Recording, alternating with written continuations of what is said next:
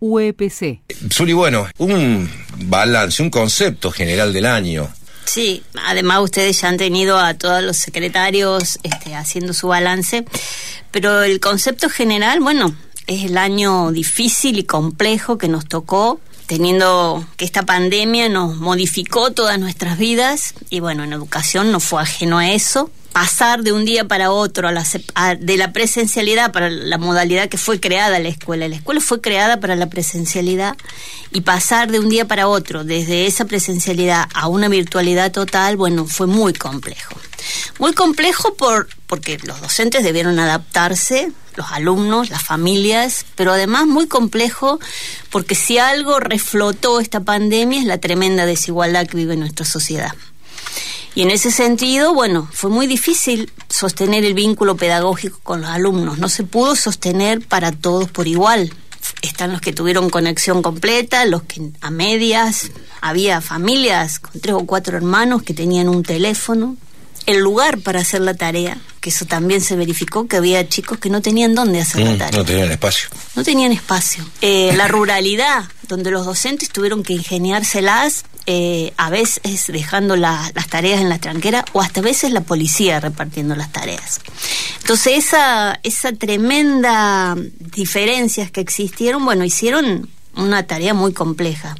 También acá hay que no solo reconocer el enorme esfuerzo que hicieron los docentes, también los alumnos y las familias, porque realmente se creó un puente con las familias. Si bien la familia no reemplaza al docente, pero tuvo que existir ese puente eh, para que pudieran colaborar con, con los chicos, ¿no? Eh, de todos modos, este las clases nunca dejaron de estar, eso hay que recalcarlo, porque por ahí escuchamos, eh, bueno, la vuelta a clases, las clases nunca se fueron, se dieron de otra forma. Por supuesto los contenidos no son los mismos. Pe- Pero me parece que ese concepto ha quedado más firme en los últimos tiempos y se habla de la vuelta a la presencialidad. Sí. Me, parece que Sí, nosotros después hemos- hecho mucho esfuerzo y los docentes se evaluará explicar esto. cómo resultó. Por supuesto. Pero que hubo clases, hubo clases, y me parece que cada vez queda más claro. Ya se habla de la vuelta a la presencialidad, no la vuelta a clases, las clases Sí, están. que además hay un panorama de mucha incertidumbre. Por empezar, recordemos que tanto el Ministerio de Educación de la Nación como de la provincia han establecido la continuidad pedagógica 2020-2021. Porque justamente necesitamos evaluar cuando los chicos vuelvan a, a- si hay cierta presencialidad, bueno, qué fue lo que tuvo cada uno. Pero además creo que el tremendo desafío de la, si queremos sostener la escuela pública como derecho fundamental, es recuperar a los chicos que se perdieron. Claro. Porque se perdieron muchos. Eh, déjame que lo saludes, Juan. ¿Cómo estás, Sí. Juan? ¿Cómo te va? Buen día. ¿Qué tal? Buen día, ¿cómo están? ¿Cómo lo analizás vos? ¿Cómo analizás el, Bueno, hay, hay un país que reconstruir, hay un país que venía de una pandemia política y económica social y se sumió a una pandemia de orden este, de orden sanitario. O sea, me parece que hay que empezar a, a mirar para adelante. Yo creo sinceramente que nuestro sindicato y los trabajadores y los educadores y la sociedad en su conjunto eh, sabe de, las, de los problemas que hemos tenido y los que vamos a tener como consecuencia de lo que hemos pasado, pero siempre hay que tener una mirada hacia adelante, una mirada esperanzadora, una, esperan- una mirada de cómo superar estas instancias, qué es lo que hemos aprendido, qué es lo que no estuvo bien, qué es lo que estuvo mal, este, cómo actuaron quienes tuvieron que tomar decisiones políticas, cómo actuamos éticamente aquellos que tenemos respo- responsabilidades de orden social, de orden moral o de orden afectivo con los alumnos y los profes y los alumnos y las familias y las comunidades, cómo se reconstruyó de alguna manera el concepto de comunidad educativa, bueno, en fin, me parece que hay muchas cosas, yo normalmente este, me, duelen las cosas que tienen que dolerme, pero también este, como, como dirigente, Zuli lo sabe y lo saben todos los compañeros de la Junta Ejecutiva, nosotros debemos como trabajadores y como agrupación y como un, un factor importante de escucha en la sociedad de Córdoba, decirle a todas las mamás, a todos los papás y a todos los chicos que los docentes están de pie, que hemos pasado un año muy feo, muy difícil, pero que sin duda tenemos toda la voluntad de repensar nuestras prácticas pedagógicas, pero también de, reenlazar y de reconstruir estos daños que va a dejar la, la, la economía, pero fundamentalmente la pandemia, el tema, el tema de la desocupación, hay indicadores que son tremendos, y menos mal que existe un Estado muy activo para precisamente ir saldando algunas deudas, no todas, Y hay otra sociedad, hay otra parte de la sociedad que no piensa y que no cree como nosotros pensamos y queremos la sociedad, piensa en la desigualdad, piensa que el Estado son toda una manga de corruptos, piensa que los políticos no sirven para nada, piensa que la escuela pública este, está totalmente devaluada porque no se enseña nada. En fin, hay una cantidad importante de ciudadanos en la Argentina y particularmente en Córdoba que tiene una mirada muy negativa sobre lo público, sobre la escuela y demás y que me parece que nosotros estamos testimoniando con nuestro esfuerzo y con nuestra presencia cotidiana que eso no es así. Y además este tenemos y, está constatado esto el valor que la sociedad de Córdoba le da al maestro, al profesor, al docente como un este, sujeto social y un sujeto político este, que es una referencia de honestidad, de trabajo, de esfuerzo, de esperanza. Así que bueno, me parece que así como tenemos que ponderar y evaluar en, una, en un platillo de la balanza lo, lo, lo, feo que ha sido este año, también tenemos que entrar a contabilizar los desafíos que tiene nuestra organización y vaya si no tiene recursos este, en la discusión política el interior de la organización, pero fundamentalmente herramientas muy construidas, un instituto de capacitación muy potente, una Secretaría de Educación que está a la altura de las circunstancias para proponer estrategias pedagógicas en la pandemia, este, una Secretaría de Formación Político-Sindical en donde estamos tratando en lo posible de ver cada una de las cosas nuevas que aparecen en la sociedad para que no solamente quienes tenemos la responsabilidad de verlas, sino también de difundirlas, construir una materialidad en las agrupaciones y en los jóvenes que van a sumar, si se tienen que sumar a la vida de la pelea pedagógica, ¿no? Bueno, en fin, me parece que en la pelea gremial también nosotros no, hemos abandonado nunca los brazos, perdimos con el tema este, previsional muy feo, pero eso no significa que no podamos revertirlo en los próximos años y en el próximo tiempo. Este, con el tema salarial, los últimos tres meses nos dieron un masazo los formadores de precios, todos los especuladores de los que no querían, no podían y no querían este, este, este modelo que se está queriendo hacer más distributivo y peleaban por el dólar y la devaluación y demás, bueno, en fin, me parece que nos pegaron un masazo en octubre, noviembre, diciembre y los indicadores de precios se fueron a las nubes, así que ahí tenemos también otro bolsón de trabajo importante, pero también reconocer que peleamos hace dos años, tres años con los compañeros de los gremiales, esos compañeros que muchas veces este, batallan todos los días en soledad y siguen esperanzados en que tenemos que conservar y, multiplicar derechos, bueno, este fin de año nos dimos un, un, abrazo fraterno y un, un bálsamo de, felicidad al ver que avanzaban las leyes, que se va a poder titularizar a los compañeros de PRO, PIA, eh, PRO, PRO, PIA, PIP y, coordinadores de curso, que se ha avanzado en la en la cuestión de adultos y fundamentalmente en la reforma de primaria, que cualquier reforma que impulsa nuestra organización lo hace para sumar derechos y no para restar, así que también vaya vaya la capacidad que tenemos nosotros de este, ir viendo los, los, escenarios, ir eh, discutiendo con los compañeros los consensos y, y, llevar adelante las reformas que muchas veces uno piensa y la mayoría de la gente piensa que eh, alguien lo va a joder. Bueno, en este caso en particular venimos de tres reformas a los estatutos docentes, en los concursos, en, el ingreso en, el nivel medio que han demostrado claramente que nuestra organización, cuando discuten comisiones de políticas laborales, si bien las conquistas no son tan visibles y tan rápidas, cuando lo son, lo son en profundidad y para quedarse para siempre. Está bien. Volviendo un poquito a lo que a lo que estábamos charlando eh, al comienzo, Suri, ha sido un, un, año eh, donde los docentes de repente se vieron obligados a poner mucho de sí no solamente en lo personal, sino también en lo material. Si no hubiese sido por las compu, los teléfonos de los docentes, no, no hubiera habido clases, definitivamente. Exactamente. Eh, y, esto, bueno, en algún momento se acomodó en la virtualidad. Algunos de una manera, otros de otro, terminaron acomodándose. Bueno, ahora habrá que hacer lo que voy a decir, el balance, quién quedó, quién quedó afuera quién hizo todas las tareas, quién no las hizo, quién pudo, quién no pudo. Pero se suma otro desafío en esto que hablaba Juan de la reconstrucción, que es que probablemente ahora, probablemente, tampoco lo sabemos, pero probablemente haya que mixturar, al menos en el comienzo. Sí, se está hablando de educación dual, lo ha dicho el ministro de Educación de la Nación y, todos los, y todo el Consejo Federal que abarca a todos los ministros del país. Eh, Lo cual es algo nuevo. Es algo nuevo que va a implicar también un esfuerzo para los docentes, porque eh, la educación dual, es teniendo en cuenta el, tema de la pandemia, es que no puede haber más de 15 alumnos por aula. Entonces, hay chicos, niños jóvenes que van a ir un día a clase y otro día van a ir otros. Mm. Pero a su vez, los días que no estén en presencial tienen que tener educación virtual, lo que también para el docente va a implicar tener, trabajar para la presencialidad y trabajar para la virtualidad. Mm.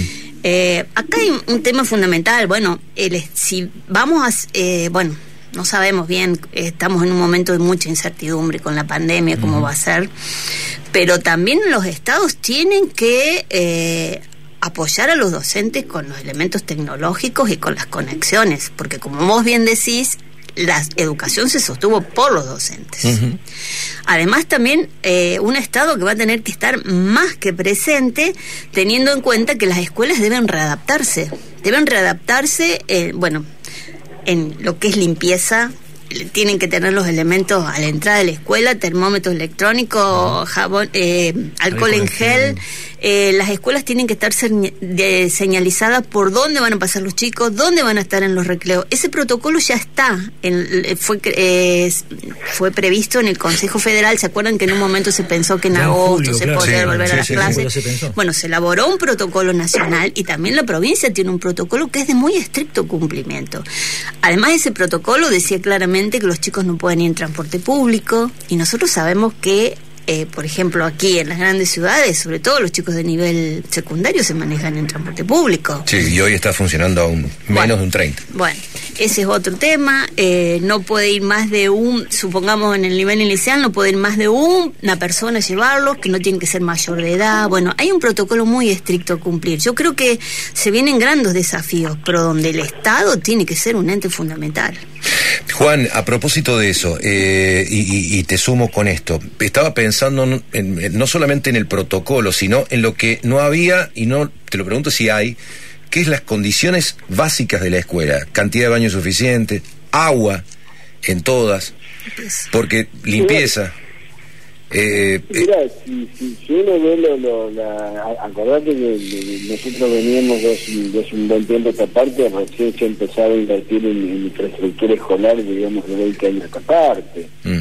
Digamos, la, toda la construcción de escuelas que llevó adelante José Manuel de los Otros, el territorio gobernador, y toda la la cantidad de, dispositivos que se generaron a partir de la Ley Nacional de Educación con relación a la obligatoriedad a nivel inicial obligó a que se reorientaran los presupuestos y que se buscaran los financiamientos internacionales para la apertura de las aulas de, tres y de cuatro años. De todas maneras, yo lo que creo que la, prueba va a estar, la, la, prueba del barco, digamos, donde tenemos que ir es conectividad, básicamente, es contacto, está absolutamente claro que es ahí donde eh, se reconstruye el vínculo pedagógico y es ahí donde puede existir la posibilidad cierta de una educación distinta, ¿no? Mm.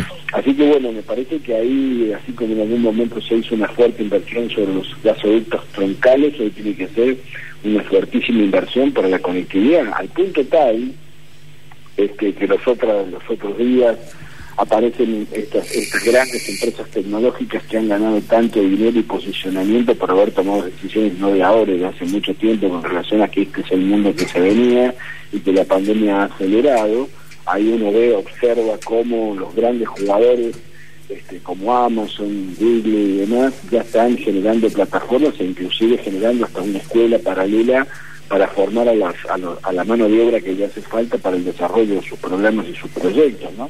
entonces ahí uno ve al gobierno de la provincia que está con ese pueblo que quiere hacer este submarino en, Juárez Selman, este, este, este, instituto politécnico que también lo está empezando a desarrollar recién ahora y dice, bueno, el Estado está muy atrasado en este tema, está absolutamente atrasado con relación a la inversión de la toma de decisiones frente a un mercado que permanentemente va condicionando la vida de los sujetos y, y las políticas públicas. Entonces, bueno, Ahí nosotros decimos, bueno, rápidamente al gobierno, mire, me parece que va un poco lento, automáticamente el gobierno de la provincia junto con el, con el, rector Yuri deciden construir esta, esta, esta nueva agencia que va a ser la agencia de conectividad, de la cual evidentemente nosotros vamos a apoyar todo ese tipo de, iniciativas, pero damos cuenta también que este, nos está ganando el mercado. El mercado va mucho más rápido con respecto a este tema. Vos te imaginás que si se crea una escuela en el, en, el formato del mercado y en las pretensiones y decisiones del mercado, esto va a ser cualquier cosa menos una vida ciudadana, una vida respetuosa de las diferencias, una vida democrática, una vida respetuosa este, del otro, un respeto por la infancia, un respeto por el que no tiene, no tiene tantas posibilidades en la tierra.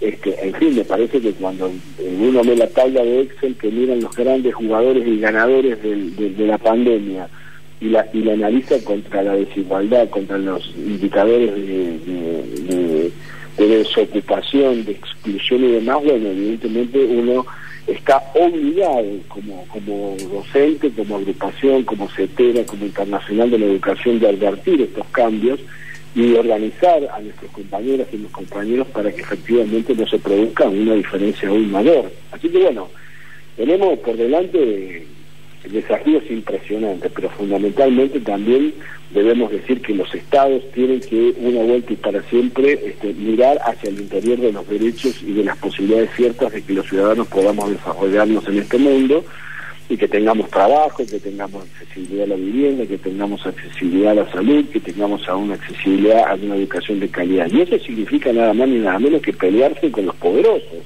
Los poderosos no quieren pagar impuestos, los poderosos este, evaden, evaden sus ganancias, los poderosos quieren que el dólar esté casi a 200 pesos como lo pretendieron hacer en el mes de octubre, los poderosos también no están de acuerdo, empiezan a levantar los precios de los productos básicos de la canasta, ahí necesitas un Estado fuerte que genere la ley de góndolas, para que lo que nos cuesta ganar en las paritarias con el salario no se pierda en la góndola con el aumento de los precios desmedidos de la carne, los precios desmedidos de los alimentos básicos de los supermercados. Es decir, me parece que la pelea, la pelea nuestra para poder sostener nuestro proyecto gremial y nuestro proyecto de escuela y nuestro proyecto de sociedad plural, democrática e inclusiva nos trasciende como maestros, pero que evidentemente lo principal para no abandonar, nosotros tenemos una responsabilidad en este rol pedagógico que es lo primordial para cada uno de nosotros, pero siempre mirando de que tenemos otros compañeros y esas compañeras de otras organizaciones, de otras agrupaciones, de otras historias, de otras biografías, que también comparten a su modo este modo, eh, eh, a, su modo y, con su preocupación, este, este modo de construir una sociedad en la cual el respeto por el otro, la democracia, las instituciones, el voto popular, eh, las autoridades democráticamente electas sean efectivamente respetadas porque acá lo que se viene es una concentración de, poder económico que va a condicionar fuertemente cualquier decisión política. Y si eso sucede, cualquier empeño que nosotros tengamos con relación a una distribución más equitativa de los recursos, de los ingresos, de los bienes culturales y materiales, van a naufragar. Eh, ¿Qué queda, Suri, de esta, de esta experiencia? ¿Qué, qué, va a quedar eh, de bueno? Porque algo va a quedar, obviamente, algo va a quedar. Recién marcaba Juan, lo de la, la, virtualidad, la necesidad de la conectividad, esto ha marcado que hay que apurarse en ese tema. ¿Eso y qué más va a quedar? Eh, hablabas hace un rato del contacto con la familia, la, el involucramiento de las familias que pudieron, hubo familias que no pudieron. Por eso, eh, por eso que es fundamental, este, bueno, ver por qué los chicos que se perdieron, mm. por qué se perdieron. Eh, no porque el chico a lo mejor no quiso, sino porque no pudo conectarse, porque tuvo que salir a trabajar, porque acá las diferencias, eh, las desigualdades no fue solo la conexión, fue la problemática social, cultural, económica. Económica en esto que digo que muchos chicos, sobre todo en el nivel secundario, tuvieron que salir a trabajar. Entonces, por eso es reafirmar el Estado. El Estado, y nosotros tenemos que hacer una fuerte discusión con nuestros compañeros. ¿Qué Estado queremos? ¿Un Estado que subsidie los bancos, las grandes empresas, o queremos un Estado que aporte a la igualdad, a la justicia social, a la educación pública? y además tener en cuenta que para que se cumpla el derecho de la educación también deben cumplirse otros derechos y que esto que decíamos la vivienda al agua algo tan fundamental mm. como el agua y que ah, tenemos que parar bien nuestras antenas porque el agua ha empezado a cotizar en Wall Street. Bueno realmente esto es tremendo eh, nosotros tenemos que hacer un, llamamiento y con nuestros docentes trabajar muy fuerte el tema ambiental. Además de qué estado queremos el tema ambiental, porque, bueno, todo esto que nos está pasando con las pandemias, con las distintas cuestiones que, distintos que ha venido el ébola, bueno, distintos este, virus, eh, tenemos que trabajar muy fuerte el tema ambiental. ¿Qué está pasando con los incendios? Eh, bueno, todo esto en una Córdoba que, que realmente estuvo incendiada. Y, yo hago mucho hincapié en lo del Estado porque mm, tuvimos un Estado que este año no cubrió las vacantes. Y por eso que vos bien lo decías, este, fueron los docentes los que se pusieron el nombre de educación pública. Nosotros queremos un Estado que realmente haga que, vuelvo a repetir, que la educación pública sea un derecho. Y esto hay que tener, este, estar muy atento, que Juan creo que lo mencionó, no lo escuchaba bien, eh, con el tema de la virtualidad. ¿Qué sirve de la virtualidad y qué no nos sirve? No nos sirve que las grandes plataformas digitales hagan sus negocios. Y eso puede pasar. El otro día, bueno, estuvimos en, un encuentro de la Internacional de la Educación y hay países que ya están pensando que no tiene que ver más educación presencial. Mm. Bueno, ¿esto qué hace? Que las grandes empresas tecnológicas hagan su negocio, va a prosperar el mercado y no el derecho a la educación. Además, con plataformas que te van, no, no van a ser la currícula que nosotros pensamos, sino que va a ser una currícula totalmente afín al mercado. Algorítmica. Claro, el, filtro va a ser, y, lamentablemente, cuando uno quiere argumentar o alguien quiere argumentar con, la libertad de mercado, que decir que tienen todo el derecho a hacer su negocio si hacen las cosas, pagan impuestos y todo lo demás, el tema es que estos negocios nunca van en beneficio del común, sino todo lo contrario. Generalmente la acumulación de recursos y, de este, y, este, cuello de botella que se arma, que se ve en muchos otros monopolios, es el tema de que sí o sí tenés que caer en esto y te filtra, te va a imponer condiciones y obviamente te va a imponer currícula, porque es, es, la intención del sistema también, no, no, no es, no es, no es este, inocente, digamos. ¿no? Además, esta pandemia demostró claramente que en los países donde el Estado está presente en salud, eh, en toda la cuestión de, que se dio en la pandemia, no es lo mismo en países que actuó el mercado. Los, resultados no fueron los mismos. Quedó claro esto. Entonces, bueno, por eso que digo, nosotros tenemos que trabajar fuertemente qué Estado queremos. Si queremos educación pública, si queremos educación de calidad, si queremos derecho de los chicos, y que es el derecho a la educación pública. Eso es fundamental.